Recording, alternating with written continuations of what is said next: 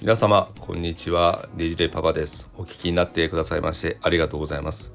このチャンネルは私のライフワークであるがん研究や育児研究それから現在開催しているオンラインサロン子どもの心を専門にと考える能動的子育てコミュニティにおける活動内容などを開示していければと考えております。皆様の日々の健康や子育てのお役に立つチャンネルになれば幸いです。今日ですねちょっとご紹介しようかなと思ったトピックスなんですけどもこれ意外と思えるまあいわゆるクスッと笑える科学ニュースっていう感覚でですねお届けしたいなと思っていますまあちょっと一部育児とかの内容にも入ってくるのかな。これ見た時ですねもうトリビア的に OK と思うようなネタでして実は蚊に刺されやすい人とそうでない人の関連性っていうのが、まあ、最新研究でさらに分かってきたっていう風な内容になってるんですよね。まあ、あのもうこれから梅雨が明けてくるとっていうかもうすでにあの蚊もですねもういてこのジメジメした梅雨のタイミングからもうあの蚊との戦いがまた始まるのかっていうところで陰鬱な気分になってきますがやっぱりですねあのこれ蚊に好かれやすい人って、まあ、特定の特徴があるんですよね。なんでなんだろうっていうのは皆さん思うこともあるかと思うんですけどもあの過去から言われていたものとしてはやはりあの皮膚の温度が熱くて、まあ、まあ比較的高くて、まあ、それで皮膚からこう二酸化炭素が出やすいような感じの方っていうのが、まあ、蚊に刺されやすい方なんじゃないかっていうのは言われていましたね。で昔よくあのアルコールとか飲まれた方ですかねお酒飲んで帰る時に帰ってみたら蚊にプスプスプスプスとこう刺されていてまあ、あのその時酔っ払ってるからまあかゆみっていうのはさほど感じなくて済むかもしれないんですけども起きた瞬間にうわーかゆいとかいう風になってしまってるとかですね後で気が付いたらうわーとんでもないことになってるっていうのはよくあったかと思います。でアルコールも体内で分解されると、まあ、もちろん水と CO2 二酸化炭素の方に変わりますんで、まあ、その二酸化炭素が出てるところをいただきますと言って蚊にプスプスとこう刺されるっていう風なそんな感覚でしょうかね。であのこれですね、ま、今回新しく加わった見解としてどういうものがあるのかっていうことに関してなんですけどもあのつい5月にあのかい、えー、出た論文でですね「iScience」といった、まあ、あの論文に掲載されていたものなんですけどもこれね意外だったのが実はあの体につく香料によってもだいぶ蚊に刺されるか刺されにくいかが変わってくる可能性があるって言われてるんですね。まあ、結論から言うと何かっていうと普段皆様がお使いになってるようなボディーソープによっても蚊に刺されるか刺されにくいかっていうものに差があるんじゃないかっていうような疑問を投げかけています。でこれあの ですね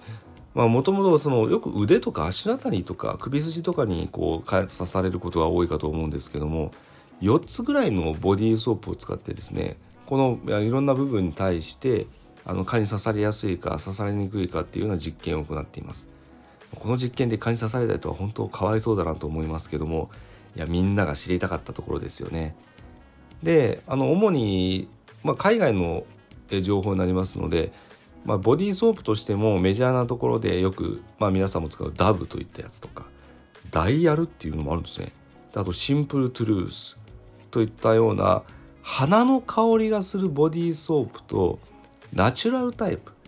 まあ無香料ですので匂いがしないタイプのボディーソープとで、まあ、比較をしてるみたいです。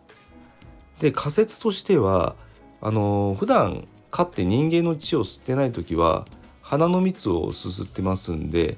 ひょっとすると、まあ、そういう香料はあの花の匂いのする香料のものほど刺されるんじゃないかなっていう仮説のもとでされてるんですよね。まあ、おそらくシャンプーもそうかと思います。で結論としてはですね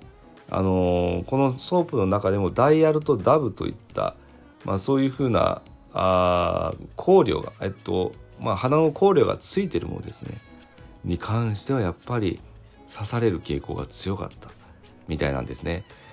で一方でナチュラルタイプのシンプルトゥルースといったようなものとネイティブといったブランドがあるみたいなんですけどもその方は、ま、さほど、ま、刺されないじゃないかっていうふうな感覚になってみたいです。でまあこれあくまでも考慮があるかないかだけの群でしたんで、まあ、ちょっとこれから先は別の検討が必要になるかもしれないんですがこの中で、えー、使われていた4つ目のボディーソープネイティブ系のものでネイティブココナッツっていうのがあるみたいなんですね。でこれで体洗った被験者の方々は蚊に最も刺されにくかったっていう風な結果になってるんですよね。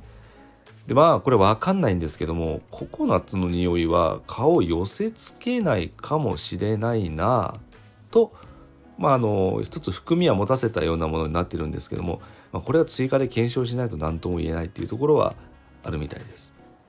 でやっぱあのあとはですねこれ蚊によってもですねあのヤブ蚊が今回主なベースなものですねになってますのでまあいろいろ蚊のタイプ、まあ、鼻の蜜はあ吸わないような蚊もいるみたいですんで、まあ、そういうようなものだった場合はどうするのどうなるのかっていうのは別検証が必要になるかもしれないというふうに言われてます。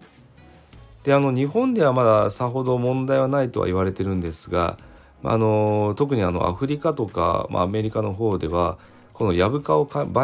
媒介して、まあ、自家ウイルスとかデング熱とか黄熱病とかそういうようなウイルスを運ぶといったものが言われてますので特にあのアフリカで問題になりやすいあの一つの疾病とも言われてますんでですね。こういうようなあの取り組みをすることで少しでもリスクを減らすことができるのであればということを、まああのまあ、結論としては述べられているものにはなっていましたね。いやちょっと私もですねダブ使ってましたんでこれちょっと考えもんだなと思ってますね。私も結構刺されますんでてかまあ普通にみんな刺されるとは思うんですけどね。なのでちょっとこういうようなものはちょっと避けてナチュラルタイプの方に切り替えるのも一つの手かもしれないですし、まあ、今回の検証ではされてなかったんですが、まあ、シャンプーもそうですよね。まああのまあ、無香料のものをなるべく選ぶようなものも一つの特徴かもしれませんしあとは意外と柔軟剤とかもひょっとしたら影響あるのかも。洋服とかのですね。洗剤とかもそうですね。って考えるとやっぱり人が好みやすいような匂いというのは意外と蚊にとっても好みっていうので近づいてくるようなきっかけを与えてしまっているのかもしれません。いやー面白いですね。こういうようななんか生活に密着する科学っていうのは見てるだけでもなんかワクワクするなっていう感じがします。まあ、ですのでこれまとめになりますけど、まあ、これはあの まああくまでもまだ仮説にはなりますが、まあ、ちょっと匂いが強い鼻の香料が感じるような、まあ、そういうようなボディーソープやあのシャンプーそれからまあ柔軟剤といったものはちょっとあの別のものに置き換えてみたりとかするっていうのも一つの手なのかもしれないですね。まあそんなの気にしない、まあ、蚊に刺されてもあのかゆみ通るとかあのバッテン印のこう指のやつでこう作っていれば全然気にならないっていう方はあの今年も夏もあの蚊と、まあ、仁義なき戦いを繰り広げるというような感じでなんとかひと夏を乗り切ってもらうことができればいいんじゃないかなと思います。まあ、私はちょっととりあえず試してみようかな というゆるふわなトピックスでございました。まあ、今日もですね、皆さんお付き合いになってあ、付き合っていただきありがとうございます。ちょっと久々なんですけども、昼間の配信ということで、まあ、皆様のあの残りのこの午後からのあの活動においてホッとなるようなトピックスになっていれば幸いです。それではまたこういうような面白いものがありましたら随時また配信していければと思っておりますのでお聞きになっていただければ幸いです。聞いていただきましてありがとうございました。それでは失礼します。